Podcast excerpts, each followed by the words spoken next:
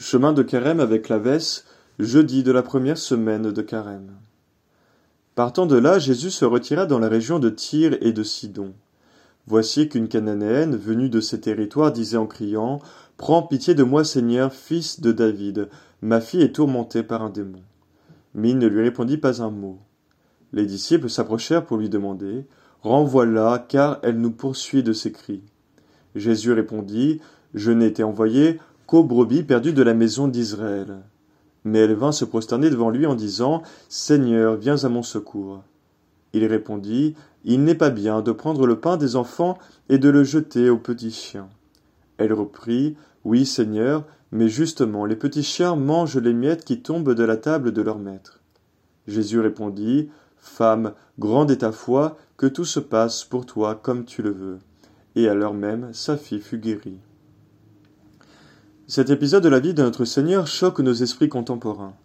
L'attitude de Jésus semble manquer de charité, de compassion envers cette femme dont la détresse est patente, et pourtant c'est bien l'inverse qui est vrai. Comme toujours, pour comprendre ce récit de la Sainte Écriture, il faut le resituer dans son contexte. Prêtons d'abord attention à la place de l'épisode dans l'évangile de Saint Matthieu. Il arrive après celui du centurion demandant la guérison de son serviteur. Le lecteur ne peut donc pas penser que Jésus méprise les païens, puisqu'en plus d'avoir exaucé sa prière, il loue la foi de l'officier. En vérité, je vous le dis, chez personne je n'ai trouvé une telle foi en Israël. Mais alors pourquoi ce silence et ces refus successifs? Tout simplement pour éprouver la foi de la cananéenne.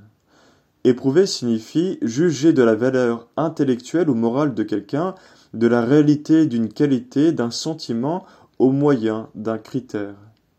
La prière de la cananéenne est jugée à travers le critère de la foi et de la persévérance au moyen d'un refus apparent. Il n'y a aucun péché à cela. Au contraire, Dieu éprouve quelqu'un pour manifester davantage son mérite. Pensons que nous n'aurions pas été impressionnés de l'attitude de la cananéenne si le Seigneur ne l'avait pas éprouvée de cette manière. Quant à la métaphore des enfants et des chiens, il est important de comprendre que le mot grec utilisé ne désigne pas tant le jeune ou le petit chien que le chien domestique. Dans l'Antiquité, les chiens de maison étaient aussi répandus et aimés à tous les niveaux de la société qu'à n'importe quelle autre époque. Si les gens jetaient parfois de la nourriture aux chiens errants et les chassaient ensuite, il allait de soi que l'on nourrissait les chiens domestiques avec les restes de la table. Il s'agit donc d'une image domestique qui n'a rien à voir avec celle du chien sauvage méprisé. Ce n'est d'ailleurs que dans ce cas de l'animal domestique que le contraste entre les chiens et les enfants prend tout son sens. Il ne s'agit pas d'une expression de mépris envers la femme, mais uniquement d'une hiérarchie dans les priorités.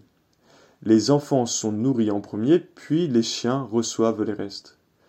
C'est pourquoi la réponse de la femme n'est qu'une continuation de la métaphore de Jésus. Même si les chiens sont sous la table, ils reçoivent quelque chose. Rappelons que saint Matthieu écrit pour une communauté judéo-chrétienne à une époque où la séparation d'avec le reste d'Israël est déjà consommée. Cette parole vise davantage à la confusion des juifs réfractaires qu'à celle des païens. La faute que Jésus dénonce est grande. Bien qu'ils fussent les enfants privilégiés de Dieu, les Juifs ont refusé la nourriture que leur donnait en priorité leur Père.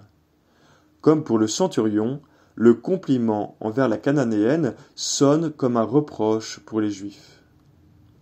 Et nous aussi, enfants privilégiés de Dieu, prenons garde de ne pas mépriser la nourriture que Jésus nous donne. Nous avons la chance, comme les Juifs en leur temps, de connaître Dieu tel qu'il s'est révélé. Craignons que, comme autrefois, Jésus soit plus élogieux au dernier jour envers des personnes n'ayant pas accès à son Église qu'envers nous, ses fils privilégiés. Car finalement, l'attitude de Jésus dans cet épisode n'éprouve pas seulement la foi de la cananéenne, mais aussi celle de ses disciples, et à travers eux la nôtre. Cet épisode nous appelle ainsi à l'humilité et à la confiance en Dieu. On peut avoir l'impression, lorsque l'on prie, que Dieu ne nous écoute pas. Au contraire, Dieu est toujours prêt à nous exaucer à condition que nous le lui demandions avec confiance et persévérance. Néanmoins, si nos prières ne sont pas matériellement exaucées, ne craignons pas toujours d'avoir mal prié ou de ne pas trouver grâce aux yeux de Dieu. Croyons plutôt qu'il nous a exaucés d'une autre manière que celle à laquelle nous nous attendions. Comme effort de ce jour, je vous propose de reprendre ces prières que vous auriez arrêté de dire par manque de foi ou par lassitude, et de les présenter à nouveau à Dieu comme un grand élan de confiance. Parmi les prières qui demandent de la persévérance et un véritable abandon, il y a celle concernant la conversion d'une personne. À l'image de la cananéenne, exerçons-nous à la prière confiante et persévérante dans une humilité exemplaire.